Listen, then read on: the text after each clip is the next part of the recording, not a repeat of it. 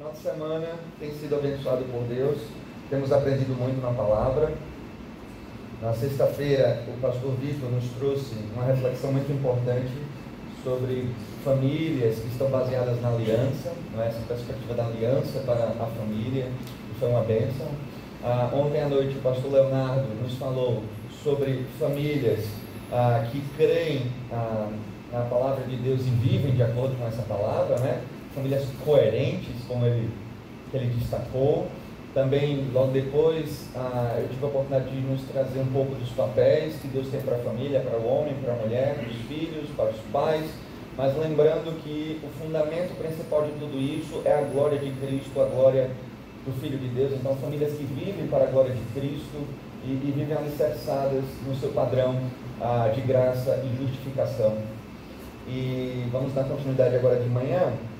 O tema que eu vou trazer agora de manhã, talvez ele não é o tema mais popular. Vamos dizer assim, nem não é aquele tema que a pessoa acorda dizendo assim, que vontade de ouvir sobre isso.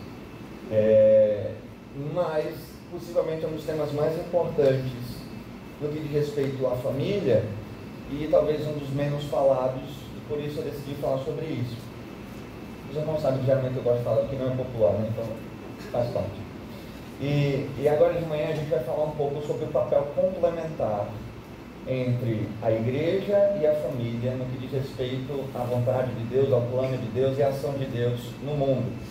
Então, a Bíblia ela fala bastante dessa complementariedade de família e igreja, ah, da relação que essas duas instituições divinas têm e da importância que essa relação existe.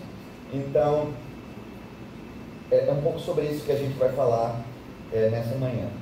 Obviamente, nesse tema, o melhor caminho, fiquei pensando, né, qual texto eu vou expor, e decidi tentar fazer um pouco de teologia bíblica ah, desse tema, de como a Bíblia vai desenvolvendo um pouquinho essa ideia. Obviamente que vai ser uma, uma mini teologia bíblica, enxugada, né? Porque a Bíblia fala muito dessas coisas. Então, a gente vai precisar pincelar mais. Então, no que diz respeito à ideia de que a igreja e a família são complementares, ah, nós precisamos meditar um pouco é, na palavra de Deus. Talvez você já ouviu em algum congresso, culto, reunião, alguém tentar escalonar a, aquilo que é importante na vida. E geralmente a forma gradativa que isso é feita é assim. É, primeiramente, você deve se preocupar com Deus. Deus é a primeira coisa importante. A, a segunda coisa importante na vida de uma pessoa é a sua família. Então é a segunda coisa que você tem que dar mais importância. E a terceira coisa mais importante que existe é a igreja. E a pessoa escalona dessa forma, coloca uma gradação dessa forma: Deus, família, igreja. Essa forma de colocar a ideia, ela não é fiel à Sagrada Escritura. Ah, você não tem nenhum texto da Bíblia que vai fundamentar essa ideia, a não ser que você seja presbítero ou diácono. Se você for presbítero ou diácono, ou seja, se você for pastor ou diácono, aí talvez isso faça sentido por conta das recomendações ah, de Paulo a Timóteo. Ah, mas aquele texto, que é muito usado para tentar afirmar essa verdade que eu acabei de dizer, que não é uma verdade, esse texto é dito aos presbíteros e aos diáconos, porque naturalmente ah, os pastores e os diáconos têm uma tendência a se preocupar tanto com a igreja do Senhor que esquece da sua família. E geralmente ah, isso cria problemas terríveis, não é? Você tem pastores bem-sucedidos, um ministério maravilhoso e a sua família toda arrebentada. E logicamente isso ah, traz implicações para a vida da igreja. Então, aquele texto, ele tem uma orientação clara para aqueles que têm a tendência de se preocupar tanto com as coisas da igreja que esquecem da família. E, gente, aqui para nós, na sinceridade, essa não é a realidade da maioria dos irmãos. Assim, eu não fico vendo um crente assim, caramba, eu estou tão dedicado às coisas da igreja que deixo de estar com minha família. Geralmente é o contrário. Geralmente o que você tem são crentes que estão tão preocupados de, de gozar a vida com sua família, eu espero que seja assim pelo menos, que, por exemplo, pega um domingo e vai fazer uma viagem em família, isso é muito importante, e esquece de zelar pelo dia do Senhor, por exemplo. Então, a tendência natural da igreja não é se preocupar tanto com as coisas da igreja que se afasta das coisas familiares. E, então veja que esse preceito ah, da carta pastoral ela não se aplica ao cristão comum, porque não tem essa tendência. Ah, ah, essa é uma tendência dos ministros ordenados. Por isso, o que a gente quer trabalhar um pouquinho é mostrar que não existe essa dicotomia entre um lugar para a igreja e um lugar para a família. A igreja e a família são duas instituições sagradas e que cada uma ocupa o seu lugar. E o que a gente quer falar um pouquinho é que elas são instituições complementares, que Deus as criou para ter uma relação de harmonia, de completude, para que caminhassem juntas para cumprir os seus propósitos. Ontem à noite eu falei um pouquinho assim que tanto a igreja quanto a família, cada um tem sua glória peculiar. Lembra disso? Ah, só relembrando, até porque algumas pessoas não estavam, mas a família tem uma glória peculiar porque ela tem primazia. A primeira instituição que Deus criou foi a família. Antes de existir igreja, existiu família. Antes de existir pastores ordenados, existiram pais, mães. Antes de existir um rebanho, existiam filhos. E até a gente falou, talvez isso é até um tipo eclesiástico, é um modelo, algo que apontava para a igreja no sentido do, do povo de Deus, mas não era o povo de Deus no sentido de igreja propriamente dito, naquilo que a gente entende por igreja. Não haviam pecadores, não havia necessidade do Salvador, não havia a, a, ministros ordenados, não havia ordenanças, não havia modelo de igreja naquilo que nós entendemos por igreja. O que havia era a família. A família tem sua glória peculiar porque tem primazia, ela foi criada primeiro. No entanto, a gente conversou ontem que a família não irá perdurar para a eternidade. As famílias da terra elas têm prazo de validade, até que a morte nos separe. Já a igreja do Senhor, ela existirá para sempre, ela será eterna. A igreja estará com o Senhor para sempre, e a glória da igreja tem a ver com a sua eternidade. Então veja que tanto a família quanto a igreja, ah, ela tem a sua glória peculiar e ela tem os seus papéis a serem é, desenvolvidos. E a tese, a ideia que a gente vai trabalhar é que a igreja e a família foram concebidas para serem complementares, compatíveis e harmoniosas. Essa relação deve ser construída nesses termos. Se complementam, elas são compatíveis e devem ter uma relação de harmonia. Ah, e é isso que a palavra de Deus é, vai nos ensinar. A primeira coisa para entender é perceber a forma como Deus estabeleceu a questão da família. Ah, quando eu olho para a Bíblia, eu gostaria de convidá-los a Malaquias, no capítulo 2, versículo 15. Um texto muito forte quando fala de divórcio. Mas esse texto nos coloca o motivo pelo qual Deus é, criou a, a família.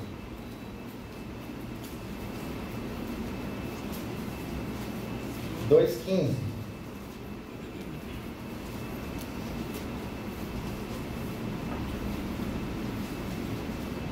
Vamos ler do 13, irmãos, só para contextualizar.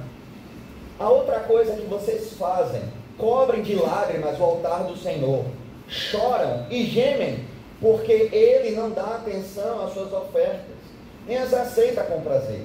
E ainda perguntam por quê? Porque o Senhor foi testemunha dos votos que você e sua esposa fizeram quando jovens. Mas você foi infiel, embora ela tenha continuado a ser a sua companheira, a esposa a qual você fez seus votos de casamento. Acaso o Senhor não fez um só com sua esposa? Em corpo e em espírito, vocês pertencem a Ele.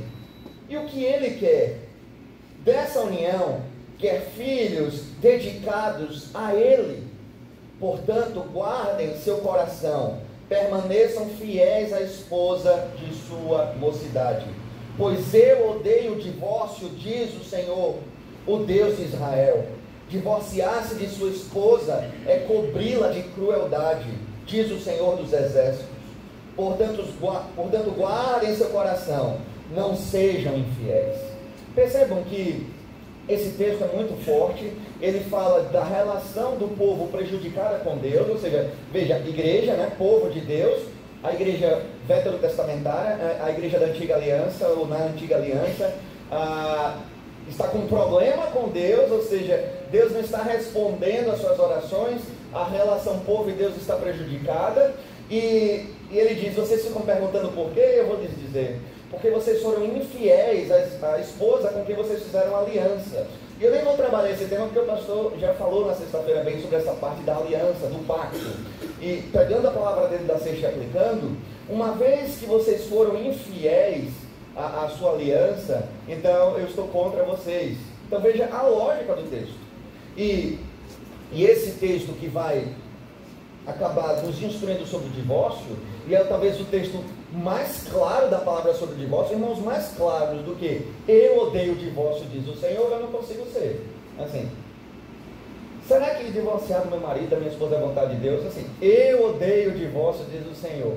No nosso tempo a gente faria um meme brincando assim, qual parte de eu odeio o divórcio você não entendeu? Não é?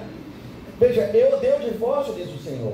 Mas o texto explica por que Deus odeia o divórcio. Ele diz: O Senhor os fez um só. Em corpo e alma vocês lhe pertencem. Lembra de ontem? O casamento de vocês não pertence a vocês, pertence a Deus. Lembra disso? Pertence a Deus. Vocês, em corpo e alma, lhes pertence. O Senhor lhes fez um só. O casamento de vocês pertence a Ele. E por que lhes fez um só? Para, porque Ele desejava uma descendência santa. Porque Ele desejava, ele desejava filhos que fossem instruídos no seu caminho. Então, eu vejo a palavra de Deus dizendo que o Senhor instituiu a primeira ah, das suas sagradas instituições, a, a, família, um objetivo muito claro. Mas muito claro, a, a família recebe o mandamento de gerar uma descendência piedosa, santificada, de gerar filhos tementes no caminho do Senhor, para que esses filhos gerem outros filhos nos caminhos do Senhor, que gerem outros filhos no caminho do Senhor, e de que em geração em geração o povo de Deus aprenda a amar a Deus, aprenda a temer os seus estatutos, amar a sua palavra e viver de forma reta. Então perceba, irmãos, que a primeira coisa que eu preciso perceber dessa relação igreja e família é que o primeiro lugar de instrução, de discipulado, de formação ah, do caráter cristão, usando a palavra grega de catequese, de instrução na palavra, o primeiro ambiente que Deus estabeleceu foi a família. Então, você começa a perceber que existe uma relação forte entre a, entre a igreja e a família, quando você percebe que a igreja é a primeira instituição estabelecida por Deus para o discipulado cristão. Aí duas palavras para ajudar um pouco. Primeiro, Sempre que eu falo em divórcio aqui, que Deus odeia o divórcio, inevitavelmente, irmãos, hoje, toda vez que um pastor falar contra um divórcio, ele vai atingir um bocado de gente auditório, porque a realidade do recasamento é muito presente nos nossos dias. E eu sempre digo assim, irmãos, quando a gente fala isso, não é para machucar o coração de quem está casado de novo. Tem duas funções. Primeiro, instruir aqueles que estão casados de novo que façam desse casamento agora o seu último ou o primeiro, ou viver ele com todo o padrão que a Bíblia ensina a ser vivido, para que você permaneça nele até os, os últimos dias de sua vida, e para ensinar aqueles que não casaram a casarem e não divorciar mais. Ou não divorciar nunca, na verdade. Né? Mas no sentido de que, que a gente possa extirpar isso do nosso meio, possa acabar, é feito vacina. Vacina é, serve para que um dia essa doença suma, não é isso? E, gente, ou a gente enxerga o divórcio como doença, ou gente, ele vai continuar existindo no nosso meio. Não é a vontade de Deus para nós, a gente precisa dizer a verdade. Ora, mas o nosso Deus é um Deus de piedade, de graça, de amor. Se você, nesse novo casamento, entende que aquilo que você passou não é a vontade de Deus, se arrepende, pede perdão e faz. E arrependimento bíblico significa o quê? Fazer diferente, não é? Ou seja, transforma desse seu casamento como se fosse o primeiro, ou seja, que seja o último, a, a graça e a misericórdia de Deus lhe acompanhará. A não ser que você tenha a intenção de ser pastor, é, aí você vai ter algumas questões, né? Presbíteros e diáconos têm uma, uma ressalva sobre essa questão de recasamento, mas é, fora disso, vida cristã segue, faz parte agora da, da conta de Cristo na cruz. Coloca sobre ele o que você passou confia na sua graça, no seu perdão e segue a vida. Agora, honra a tua família e vive essa relação como a última.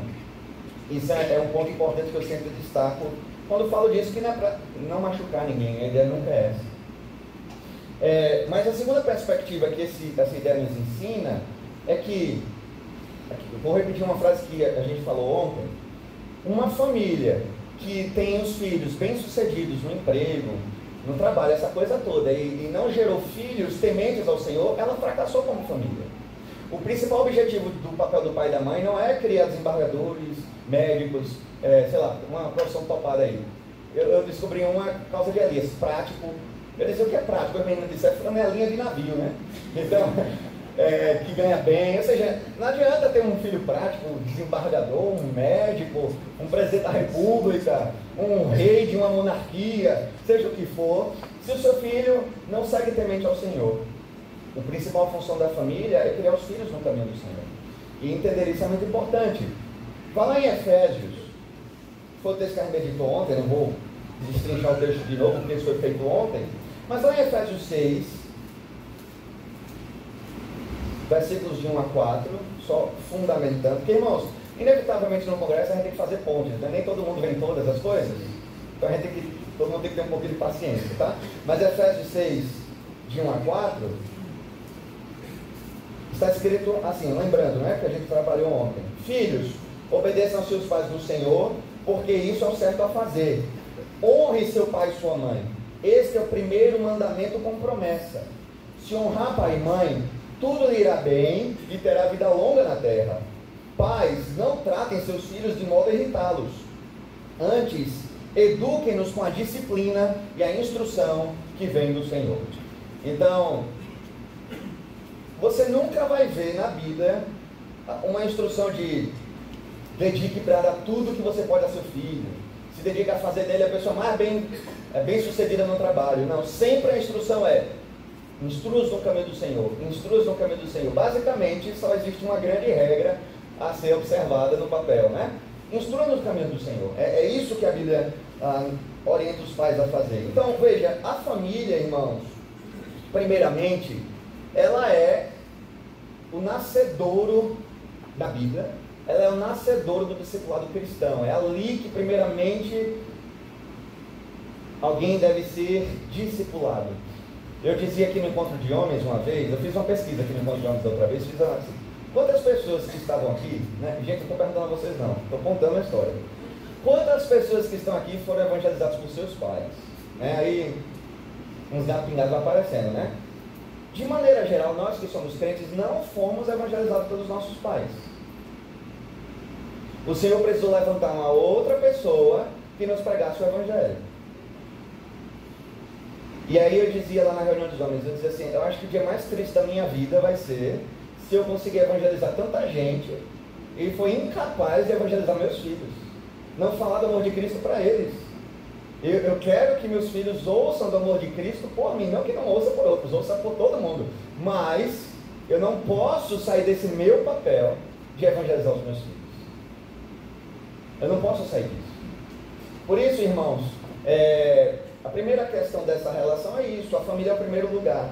E é por isso, papai, mamãe, deixa eu dizer uma coisa a vocês. Muitos crentes hoje esperam da igreja uma coisa que a Bíblia não exige da igreja. Muitos crentes esperam da igreja algo que a Bíblia não exige da igreja.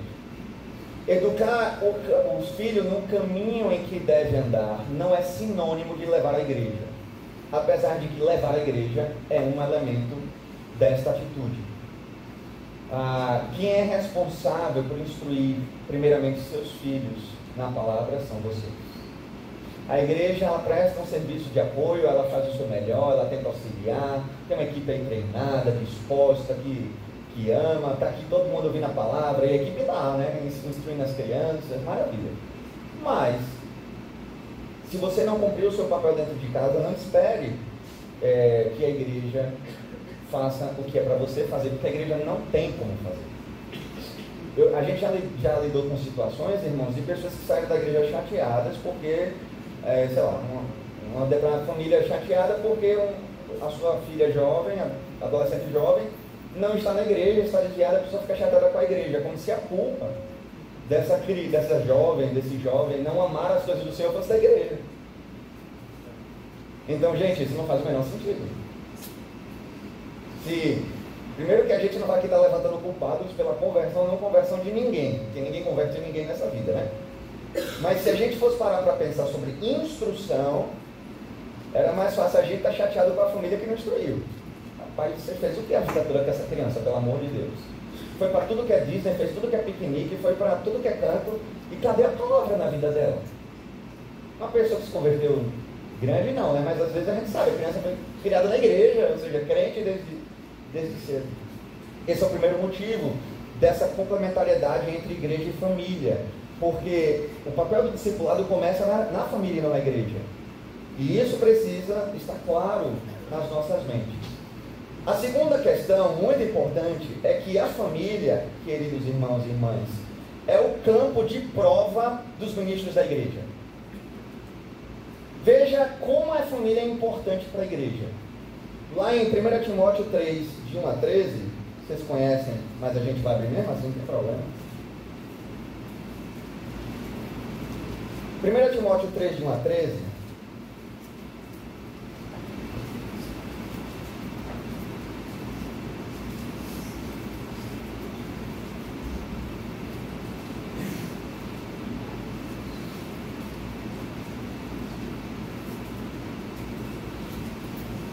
diz: Esta é uma afirmação digna, digna de confiança. Se alguém deseja ser bispo, deseja uma tarefa honrosa. Portanto, o bispo deve ter uma vida irrepreensível, deve ser marido de uma só mulher, está vendo o negócio que eu falei lá do recasamento para pastores, né? Deve ser marido de uma só mulher, ter autocontrole, viver sabiamente e ter boa reputação. Deve ser hospitaleiro e apto a ensinar. Não deve beber vinho em excesso, nem ser violento Antes deve ser amável, pacífico, desapegado do dinheiro, deve liderar bem a própria família e ter filhos que o respeitem e lhe obedeçam. Pois se um homem não é capaz de liderar a própria família, como poderá cuidar da igreja de Deus? Veja o versículo 12. O diácono deve ser marido de uma só mulher. Isso não é só coisa para pastor, não, é para diácono também. E liderar bem seus filhos e sua casa da mesma forma. Aqueles que exercerem bem a função de diácono serão recompensados com o respeito de outros e terão cada vez mais convicção da sua fé em Cristo Jesus. Gente, veja que interessante. Aqui, aqui está o perfil do ministério pastoral e diaconal da igreja. Eu tenho um pouquinho de trauma, viu, pastor Vitor, aqui, do processo de sucessão pastoral nas igrejas batistas. Quando a igreja batista senta para fazer o perfil do novo pastor, o que eu tenho observado muito é que o pessoal esquece de, pelo menos, compor o perfil da Bíblia. Aí depois você soma outras coisas, né, se quiser, mas tem um perfil na Bíblia, né? E a gente, assim, eu vejo que tem que ser doutor, tem que ser isso, tem que seja tudo, mas se não cumprir o que a Bíblia diz, adianta de coisa nenhuma, né? Veja, irmãos, a família é tão importante para a Bíblia, tão importante, que ela acaba sendo o lugar de teste dos ministros. Ela é o lugar, é o campo de provação, de prova, provação também, né? Mas de prova dos ministros. De tal forma que a Bíblia proíbe que alguém seja ministro na casa de Deus se não cumprir bem o seu papel familiar. E aí você vê uma, uma questão de, de completude, de complementariedade muito forte entre igreja e família, de tal forma que você pode dizer o que é que tem a ver a vida particular de fulano com a igreja. Tem tudo a ver. Tem tudo a ver. Tua vida particular não tem a ver se tu é sócio da ABB, do clube alemão, do Camping Clube. Aí realmente ninguém está preocupado lá como tu está vivendo tua vida dedicada. Mas na igreja são complementares, tem tudo a ver.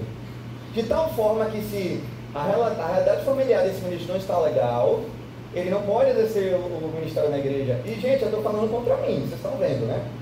De todo mundo que está aqui, eu estou falando de uma minoria. Serve para mim, dos diáconos, dos pastores. Veja, a gente está falando contra a gente mesmo juiz nós mesmos nessa palavra. Né? Veja, irmãos, é a verdade.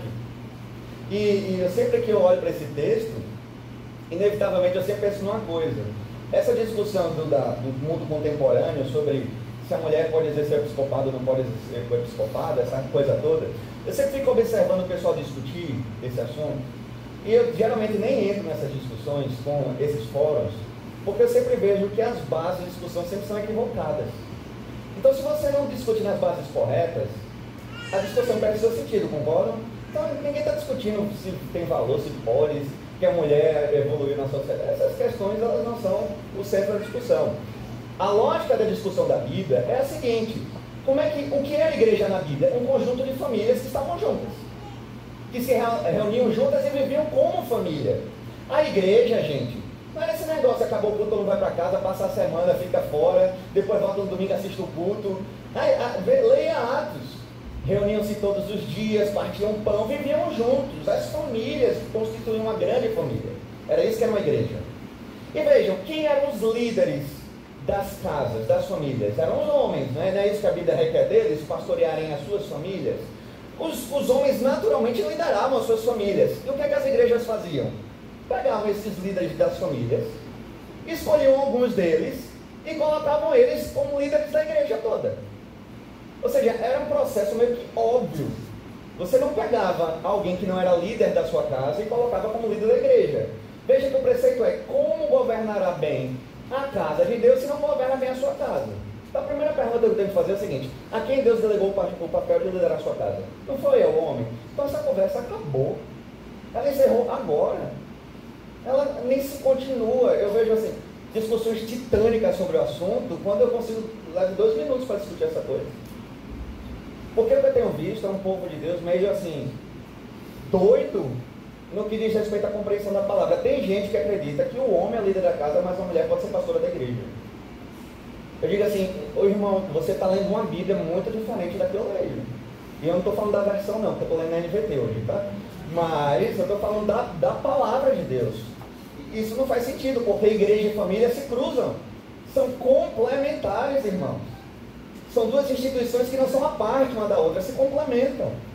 E a prova viva disso é que Deus cobra da posição familiar dos seus ministros para que eles sirvam na igreja. É uma prova viva.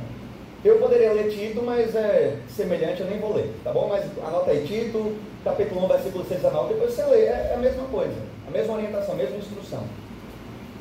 Por isso, irmãos, é, percebam a, por que, que a gente tem a realidade que vive hoje. Quantidade de. Eu conheço pastor no quinto casamento, irmãos. Conheço pastor de família é casado. Assim, é, essa situação toda que a gente está vivendo é justamente porque a gente fragilizou essa relação entre igreja e família. Ah, mas ele é um, um excelente pastor, tem nada a ver, ele está no quinto casamento. Tem tudo a ver, irmãos. Lógico que tem a ver. Tem tudo a ver. É esse papel complementar entre igreja e família que a gente abandonou e tem que resgatar. Agora, olhando para a família, a gente disse tudo isso. Ó, está amarrado, não, Jesus, né? Enquanto a gente olha para a coisa da família e vê tudo isso, tem o lado da igreja. Tem o lado da igreja, né? Como é que fica o lado da igreja enquanto isso? A família é responsável por fornecer o primeiro discipulado, por instruir na palavra e a família é o lugar de prova dos ministros. Entendi, eu já entendi o lugar da igreja dentro da família. E o contrário. Qual o lugar da família dentro da igreja? Ou seja, qual é o papel da igreja para com as famílias? Eu já disse que não era, né? O que é? Então, a Bíblia vai nos instruir lá em Atos, capítulo 2, versículo 42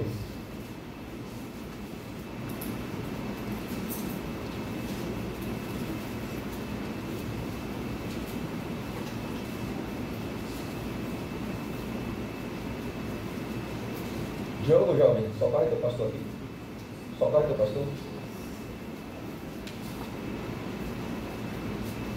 Atos 2,42 diz assim: Todos se dedicavam de coração ao ensino dos apóstolos, à comunhão, ao partir do pão e à oração. O que nós vemos nesse texto são famílias reunidas como igreja. E a igreja está proporcionando a eles um lugar de ensino na doutrina, comunhão Partir do pão, ordenança e oração. O que a igreja está proporcionando à família é um lugar favorável para lhe dar a capacidade de que a família cumpra o seu papel em casa.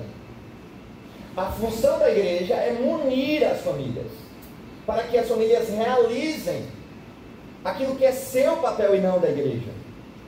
Então vejam, o que é que nós vemos? A igreja é responsável por fornecer à família a sua instrução, disciplina, proteção, comunhão e culto. Isso a igreja tem responsabilidade de fornecer às famílias.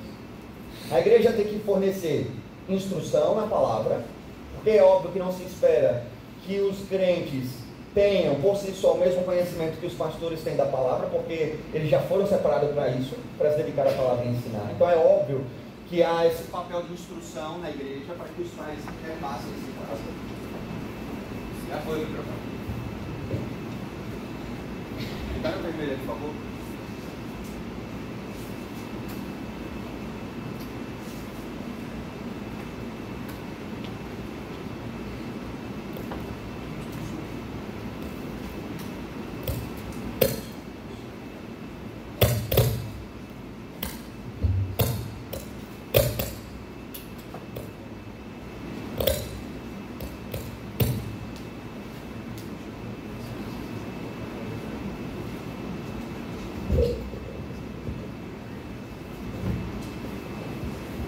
Oi, som, pronto.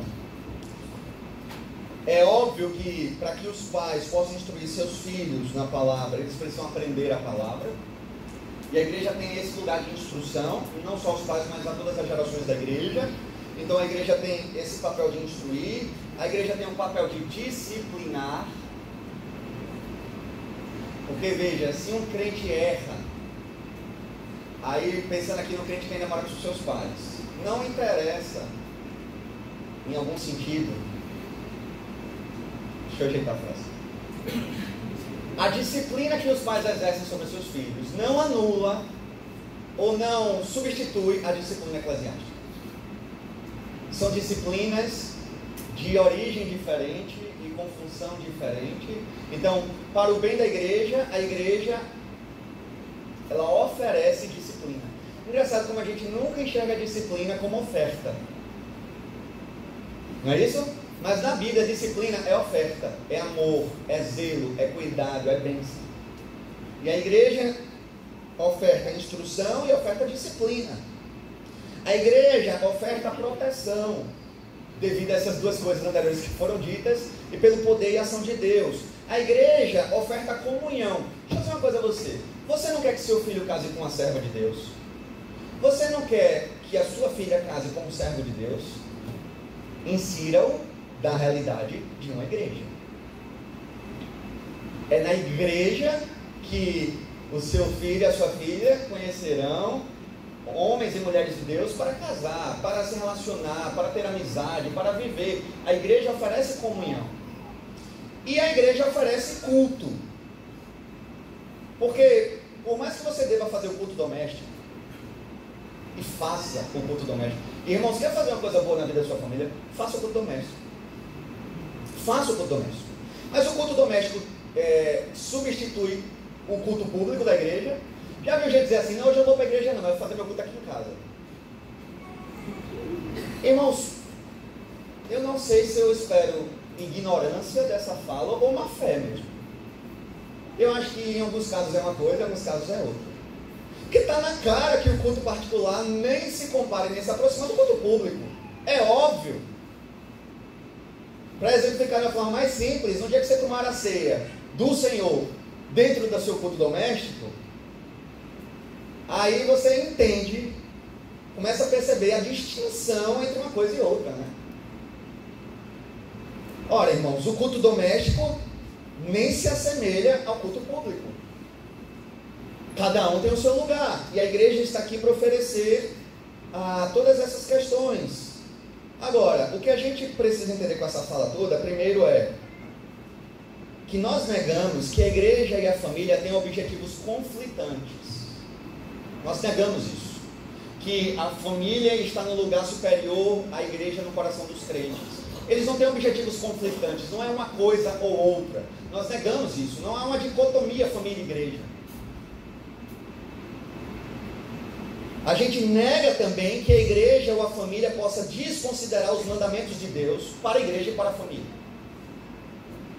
Por isso, irmãos, Deus e depois de Deus, as formas como Deus se manifesta para a nossa vida, que ocupam esse lugar entre família e igreja. Família e igreja são as duas expressões do agir de Deus no meio do seu povo. São as duas expressões claras e visíveis e práticas do reino de Deus no mundo. Veja que interessante. Todo mundo não enxerga a igreja como agência do reino de Deus? Você enxerga a sua família como agência do reino de Deus? Perceba que essa dicotomia entre igreja e família fez a gente adoecer. A família não ocupa o seu papel, a igreja não ocupa o seu papel, fica tentando ocupar um lugar que não é dela. E a gente perde a beleza do, da realidade complementar entre essas duas coisas. Ah, então, aquilo que a gente vê na Bíblia, irmãos, primeiramente sobre essa relação entre igreja e família, é que o discipulado na palavra de Deus ocorre por meio da igreja e da família, e é esse valor que você tem que levar para casa. O discipulado da palavra de Deus ocorre por meio da igreja e da família. Por isso, marido, se você não está discipulando sua esposa, você está falhando como marido. Por isso, pais, se vocês não estão discipulando seus filhos, você está falhando como pais. Por isso, esposa, se você não se submete ao discipulado do seu marido, você está falhando como esposa. Por isso, filhos, se vocês não se submetem ao discipulado e não obedecem a seus pais, porque o nível é outro. Se vocês não obedecem a seus pais, vocês estão falhando como filhos. O que a Bíblia nos ensina é que os santos de Deus, de todas as idades, devem ser capacitados para o ministério espiritual e maturidade pela igreja. Todos os santos devem ser capacitados pela igreja e não importa a idade. Como é que a igreja capacita os santos? Já parou para pensar? Como é que a igreja capacita os santos? Primeiramente, através da pregação da palavra de Deus realizada por presbíteros qualificados, realizada por pastores qualificados. A primeira forma de a igreja servir aos seus membros é a pregação da palavra por presbíteros qualificados, pastores qualificados. É a primeira forma. E é por isso, irmãos, que nós precisamos já pensar muita coisa nesse sentido. Nós vamos ler a palavra de Deus. O que é que diz o texto de Efésios? no capítulo 4, versículo 11 ao 15.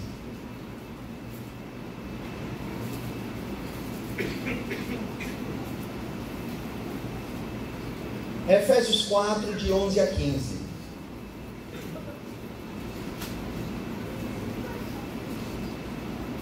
Ele designou alguns para apóstolos, outros para profetas, outros para evangelistas, outros para pastores e mestres eles são responsáveis por preparar o povo santo para realizar sua obra e edificar o corpo de Cristo, até que todos alcancemos a unidade que a fé e o conhecimento do Filho de Deus produzem e amadureçamos, chegando à completa medida da estatura de Cristo.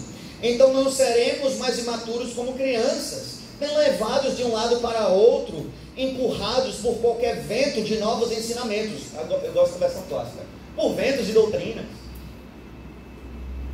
e também não seremos influenciados quando nos tentarem enganar com mentiras astutas, porque Deus estabeleceu apóstolos no passado e hoje estabelece presbíteros, pastores. Por quê? A fim de que esses presbíteros, esses pastores possam capacitar o povo de Deus com a instrução da palavra e esse povo de Deus deixe de ser menino na fé, mas alcance a maturidade a ponto de poder servir bem a Deus e não poder ser desviado por mentiras. É para isso que existem presbíteros da igreja. Essa é a função deles. É essa. O presbítero, o pastor, não existe na igreja, irmãos, para realizar aquilo que é para os crentes fazerem.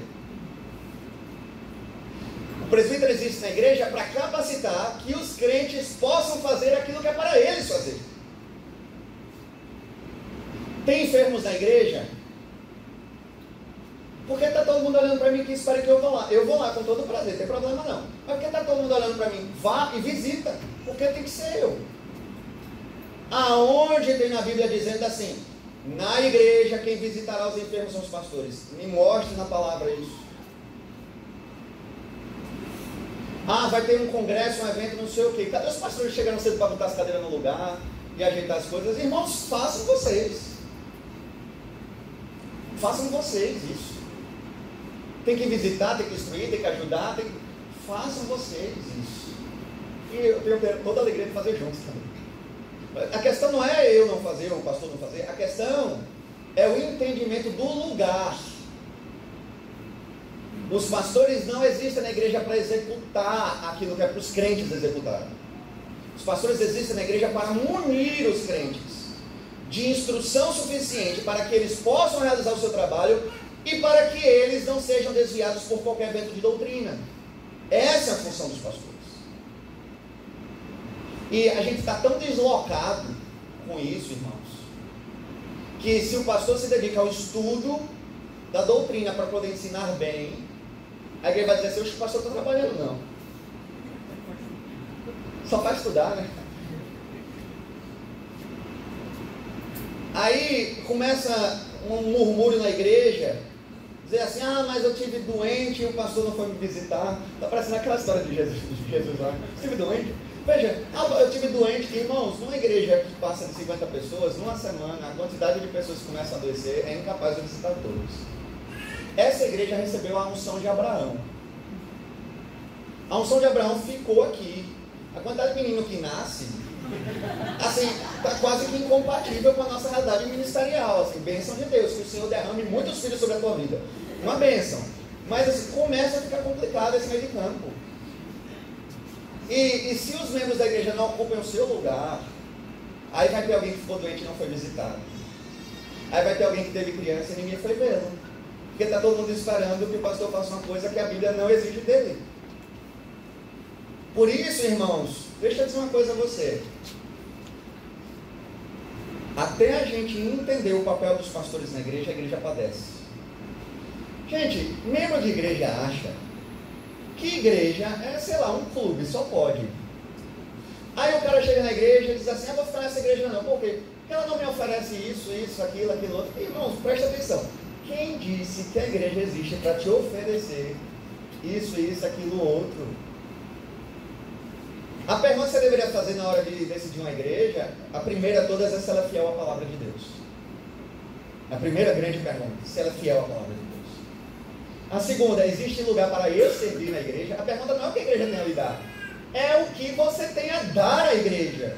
Se você vai para uma igreja que você está sentindo que não está servindo coisa nenhuma, procure servir, procure lá os ministros, tente servir. Mas na realidade dessa coisa de todo mundo ficar pulando de igreja para igreja, é, a sua preocupação deve ser um lugar que você possa servir e não ser servido. Gente, deixa, eu, faz muito tempo que eu decidi uma coisa na minha vida. Eu não fico infantilizando membro de igreja. Não, eu não fico fazendo isso. Ah, eu quero tal coisa. E eu vejo que aquela tal coisa não tem nenhum sentido. Eu vou dizer não. Não. Se alimenta o seu pecado, eu vou dizer não. Teve gente chateada porque eu não divulguei quem ia pregar onde. Que dia que horário. Vai continuar chateado, eu não vou dizer. Agora é inevitável, né? Augusto vai pregar hoje de noite. Mas não vou alimentar isso, irmãos. Desculpa, faz mal a você. Eu não vou fazer isso. Ah, mas eu estava conversando com o Vitor assim, eu já vocês com o Vitor sobre essas coisas de, de acontecer na igreja. Ah, mas eu sou membro, eu dou meu dízimo, ah, me inscrevi no congresso. E qual a questão disso, irmãos? Eu não vou infantilizar membro de igreja. Porque o meu papel é fazer o oposto, nem fazer ser maduro. E uma coisa que eu aprendi com meu pai é que a gente amadurece ouvindo não. Ouvindo não é que a gente amadurece. O papel do pastor é dizer não, é dizer sim, é instruir na palavra, irmãos. Ensinar a doutrina. Então, antes de você ficar murmurando, ah, eu fiquei doente, e, e, o pastor não foi visitar, ah, o pastor não vai na minha casa uma vez por semana, É, vocês ficam fazendo isso, acho assim, mas isso acontece de verdade, o pessoal fica chateado. O pastor não vai na minha casa uma vez por semana. Deixa eu dizer uma coisa a vocês. Quando vocês foram se queixar do ministério pastoral, se queixem da seguinte forma.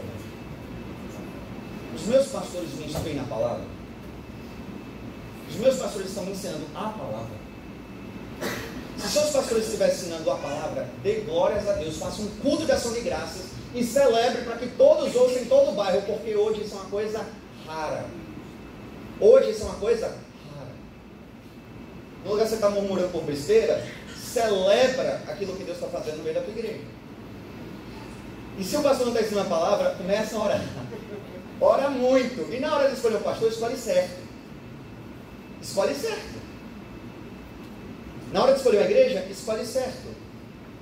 Deixa os pastores cumprir aquilo que Deus os chamou para fazer. A maioria dos dias, todo mundo reclama que o pastor não prega bem, não tem exposição, não tem guida.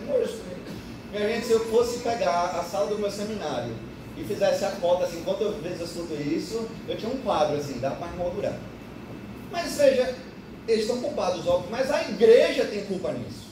Porque a igreja exige deles tudo o que a Bíblia não exige deles. E na hora de eles viverem o que a Bíblia exige deles, eles não têm tempo. Famílias arrebentadas, pastores que não estudam, pastores que não pregam a palavra. Deixa os pastores serem pastores. Deixa os pastores serem pastores. Não é funcionário de igreja. São pastores. E quem é que se beneficia com isso? A igreja, gente. Vocês têm dúvida disso? É a igreja. Se a família do pastor Marcelo estiver bem, pastor Marcelo vai estar lucrando com isso, óbvio, né? Mas a igreja é uma grande beneficiada disso. Não é isso, irmãos. Se a palavra está sendo pregada, o benefício é da igreja. Por isso, deixa os pastores serem pastores. Esse é o primeiro lugar como a igreja instrui na palavra. O segundo lugar, ah, eu li só Efésios.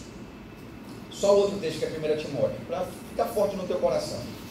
Pastor Vitor vai pegar a mensagem para transmitir lá na, na Presbiteriana para ele não precisar dizer isso à igreja lá.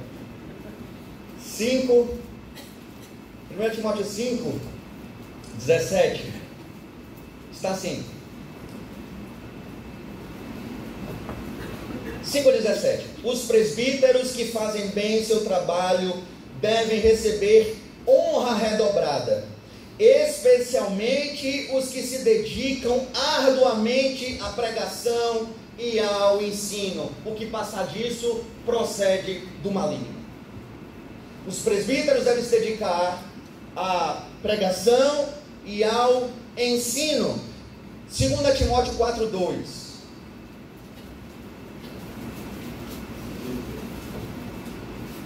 O que é que Paulo diz a, a Timóteo depois que fala assim, o mundo vai ficar um negócio sério, a turma não vai ouvir a palavra, vai querer juntar mestres para si. O que é que Paulo diz a Timóteo? Você, porém, pregue a palavra. Esteja preparado, quer a ocasião seja favorável, quer não. Deixa eu, vou contar um segredo para vocês. Não sei, eu nem ia contar não, mas vou contar. A pregação, a segunda pregação de ontem de noite não ia existir. Só estava prevista a primeira. Só que quando o Léo terminou, eu olhei para o relógio, era 7 horas. Quando eu olhei para a porta, tinha gente chegando. Eu disse, que cor eu vou e chuto. Tem hora, tem gente. Pergunta aos irmãos, estão cansados ou não? Beleza, come e volta. Vejam, acontecem situações que nós precisamos estar preparados. E para estar preparados, é necessário dedicação e estudo porque essas situações ocorrem com certa frequência. Preparados, estudando e ensinando a palavra de Deus. É isso que a Bíblia exige dos seus pastores, irmãos. Não exige algo diferente, porque vocês estarão pecando contra Deus. Ele diz: pregue a palavra, esteja preparado, quer a ocasião seja favorável, quer não. Corrija, repreenda, encoraje com paciência e bom ensino. É assim que, primeiramente, a igreja fornece instrução. Segundamente, se é que essa frase existe, como é que a igreja fornece instrução aos membros? Através, irmãos, do relacionamento da igreja. Colossenses 3,16.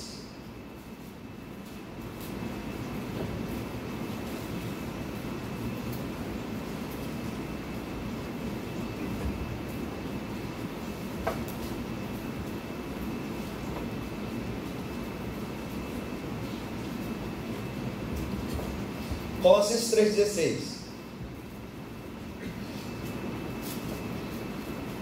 Que a mensagem a respeito de Cristo, em toda a sua riqueza, preencha a vida de vocês.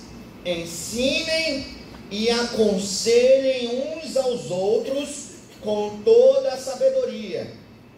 Cantem a Deus salmos, hinos e cânticos espirituais com o coração agradecido. O ambiente da igreja deve ser um ambiente de instrução.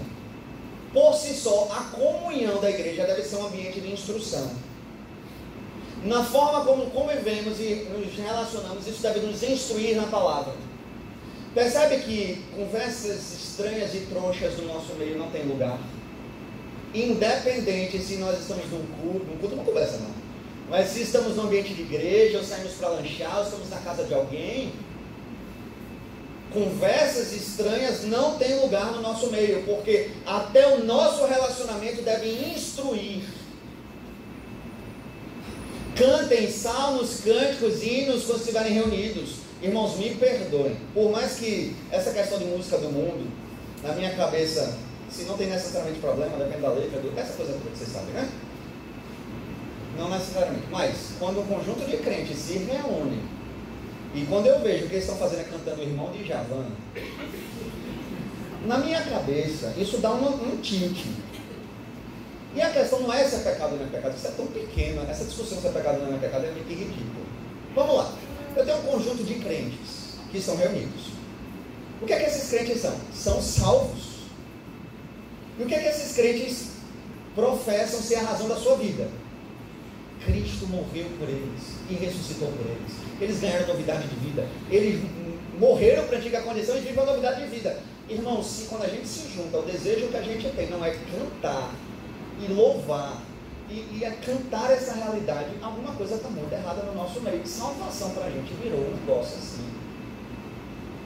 Sei lá, é um acessório de roupa. Eu sei que tenho salvação, não lembro onde é que eu guardei ela, mas eu sei que eu tenho esse negócio. Salvação não é algo que pulsa no nosso coração, a gente não tem vontade de, de cantar, de proclamar, de falar. Porque era assim que acontecia. Por que, que os crentes pegavam o evangelho no Novo Testamento? Porque o pastor ficava, vamos pregar o evangelho. Gente, eu fui salvo, eu vou dizer isso é para o mundo todo. Cristo me salvou, ele morreu no meu lugar, eu vou cantar, eu vou falar, eu vou dizer, eu vou viver. Como ficar alienado essa verdade? Aí, gente, eu acho isso tão estranho. E a matéria aqui não é se é pecado ou não é pecado, a matéria é, parece que a gente não entendeu a salvação. Até ela pulsar dentro de nós como a razão da vida, a alegria do viver, até a gente poder gritar para todo mundo que para nós Ele é ah, o motivo de tudo, a razão de tudo, para nós Ele é da vida o melhor. Até isso pulsar no nosso coração, o entendimento que eu tenho é que é como se a gente não fosse salvo. Porque é isso que o Espírito faz da nossa vida. Por isso, a forma como nos relacionamos como igreja, irmãos, deve instruir e deve ensinar sim.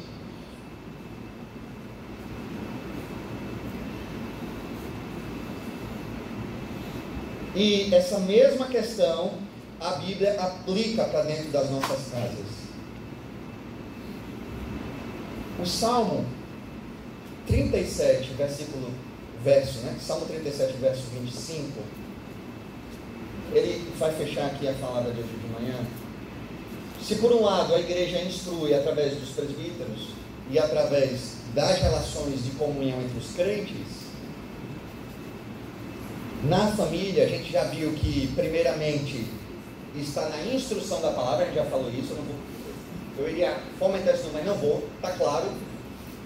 Né? Lembra-se de Deuteronômio 6, pega o menino, inculca nele a palavra anda com ele, senta com ele, levanta com ele, faz tudo com ele, inculca nele a palavra.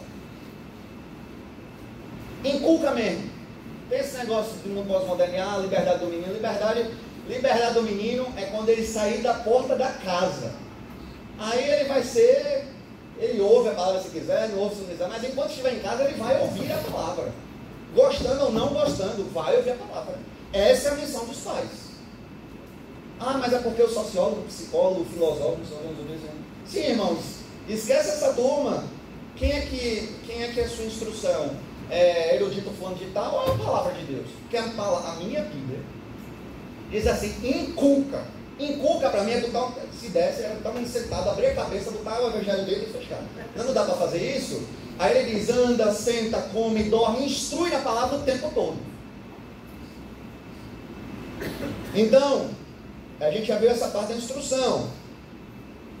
Depois, tem a questão da vida dos pais, é o último ponto. A família instrui ensinando a palavra na forma como vive. Salmo 37, verso 25.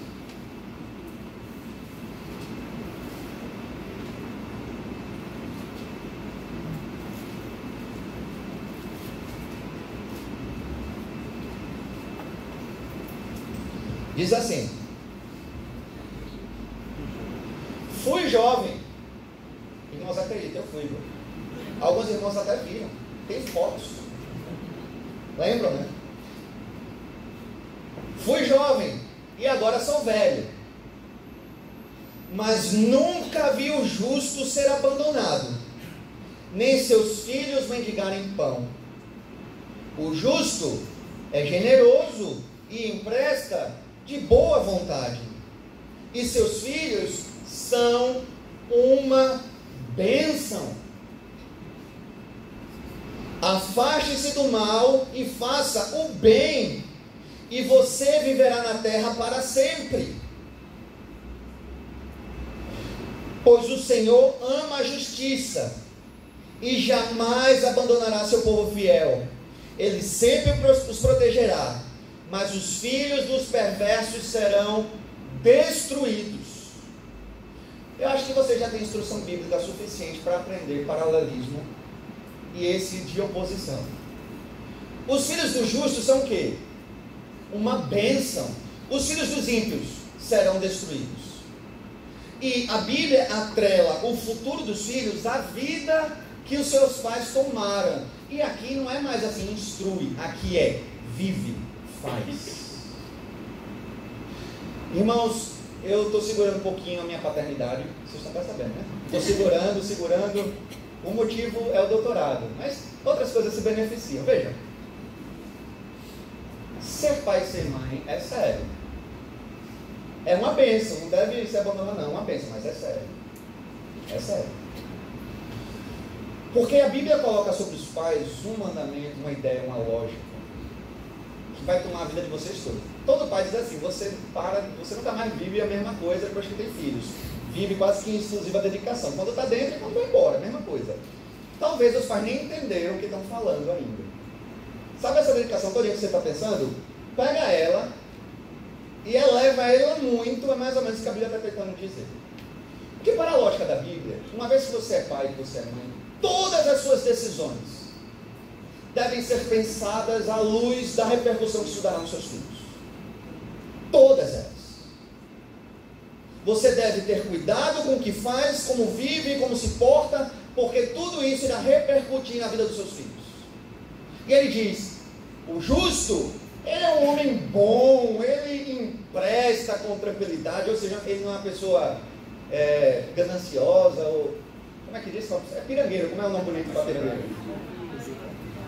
Avarento, né? não é uma pessoa avarenta, não é uma pessoa que fica em casa esculhambando com o filho e com o pai e com todo mundo por causa de dinheiro. Não, é uma pessoa bondosa, é uma pessoa que lida bem com o dinheiro, o dinheiro tem um lugar tranquilo na sua vida, é uma pessoa que se porta com justiça na sociedade, um homem íntegro, um homem reto, um homem que pratica o bem, e os seus filhos serão uma bênção.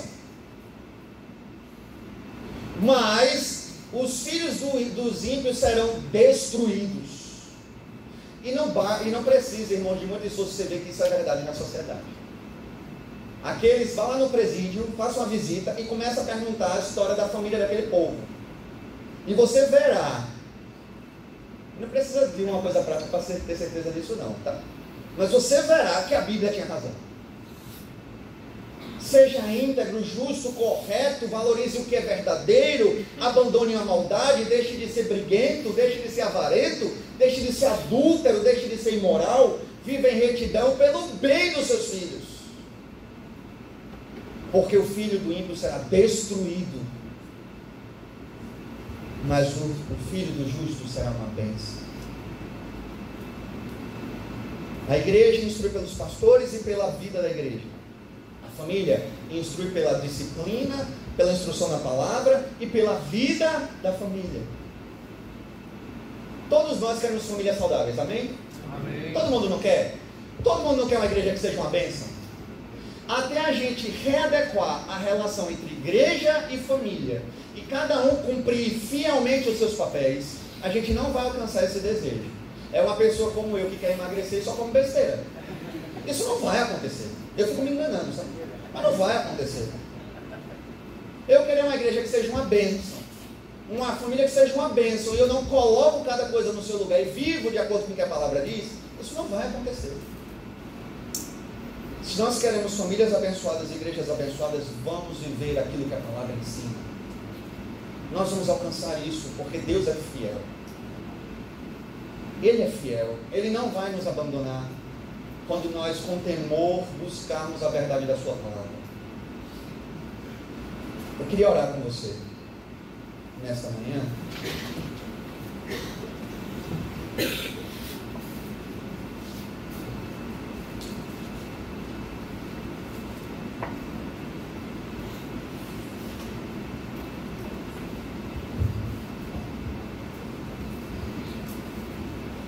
Eu, gostaria que você colocasse diante de Deus a sua família e a sua igreja, porque nem todo mundo aqui é da igreja da Jaqueira. A sua família e a sua igreja. Pedindo a Deus não só que Deus faça da sua família e da sua igreja uma bênção, mas antes que faça de você uma bênção na sua família e na sua igreja. Que faça de você um instrumento de mudança na sua realidade. Essa deve ser a nossa primeira oração. Senhor, faz de mim um instrumento que vai mudar a realidade da minha família e da minha igreja. Que eu seja uma bênção.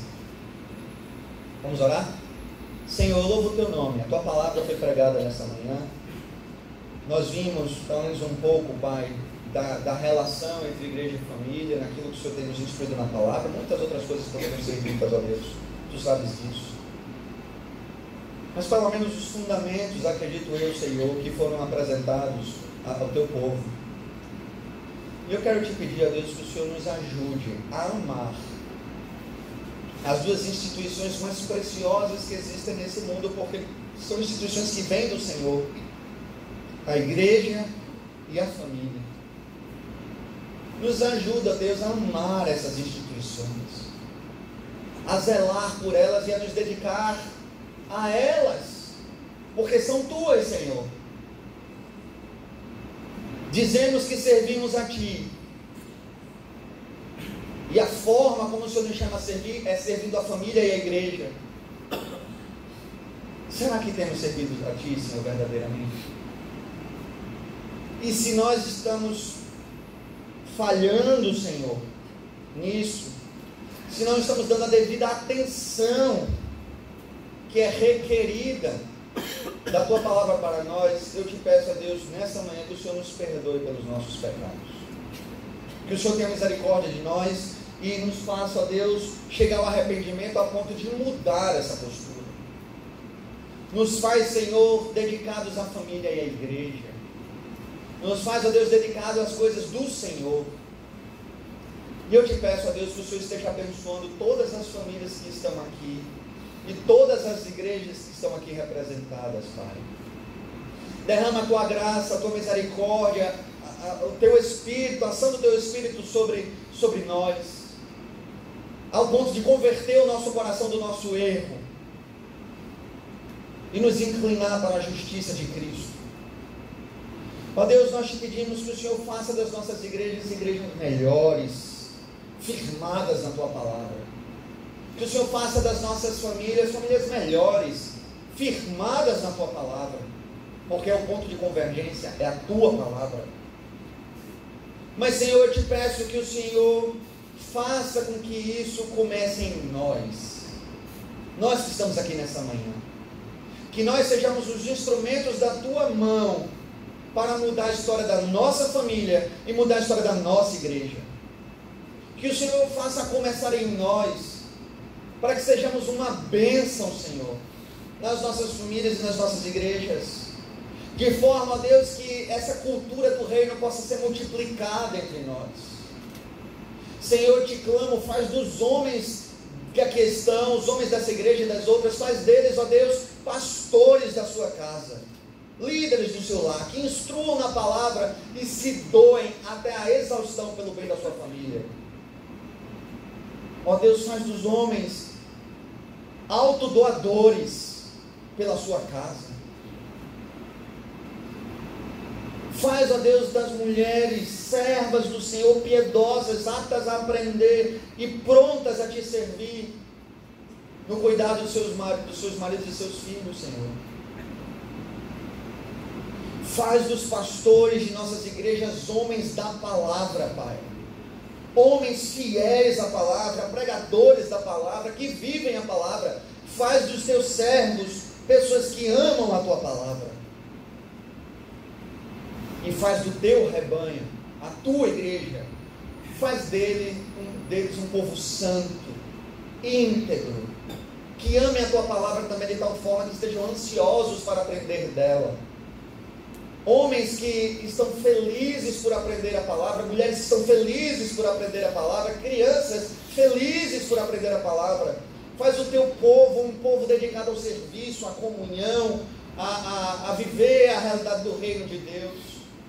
Tira do nosso meio a impiedade, a injustiça, a, o estilo de vida que não te agrada, a imoralidade. Arranca isso de nós, meu Pai. Faz de nós um povo santo, conforme a tua palavra prescreve. Te agradecemos, Senhor, te louvamos. Agradecemos a Ti por tudo, porque Tu és bom e a Tua fidelidade dura para sempre. É a oração que fazemos juntos em nome de Jesus. Amém. Amém. O fundamento, irmãos, que une igreja e família é a palavra de Deus. Amar a palavra de Deus e viver a palavra é nosso chamado.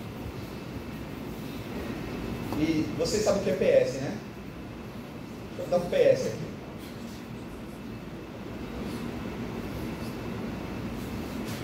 Tem várias, vários momentos e várias ações que o amor pela igreja e pela família se une. Mas tem um lugar que eu queria destacar em especial, porque hoje tem sido abandonado e negligenciado. O amor pela igreja e pela família se une no dia do Senhor. O dia do Senhor foi planejado por Deus e instruído para o bem da igreja e da família. Se você, como pai, como mãe, não instruir seu filho a dedicar o dia do Senhor ao Senhor, não espere que ele ame as coisas de Deus. Se você lhe ensina que é mais importante um shopping, um piquenique, uma viagem, uma praia, um passeio, não espere que ele ame as coisas de Deus. Se você, como marido, não instrui a sua esposa a amar o dia do Senhor, prefere levar ela ao shopping, ao passeio, à praia, ao piquenique, não espere que ela ame as coisas de Deus. E se você, como marido, não ama o dia do Senhor, se converta, pelo amor de Cristo Jesus. Porque o dia do Senhor na Bíblia, no Novo Testamento, ele ocupa o lugar do amor. Eu amo tanto o Senhor, que eu amo o dia do Senhor, quando todas as coisas do Senhor são reunidas em um só dia. Amor pelo dia do Senhor é amor pelo próprio Deus. Não cante que eu amo Deus mais que tudo, para nós Ele é o melhor e da vida o melhor, essa resenha toda. E, e eu darei tudo, darei minha vida, me entregarei ao fogo, morrerei por Ele se de uma semana você não é capaz de separar um único dia para as coisas de Deus, quando o Novo Testamento nos manda separar os sete, e o sétimo, ou na verdade o primeiro, né? O primeiro tem um lugar especial nessa separação. Amar o dia do Senhor é amar ao Senhor. Guarde isso no coração. Porque os cristãos já não têm mais o apego ao domingo como deveria. Não existe outro lugar mais importante para sua família estar do que na casa de Deus. Aí família e igreja se unem. Tá bom?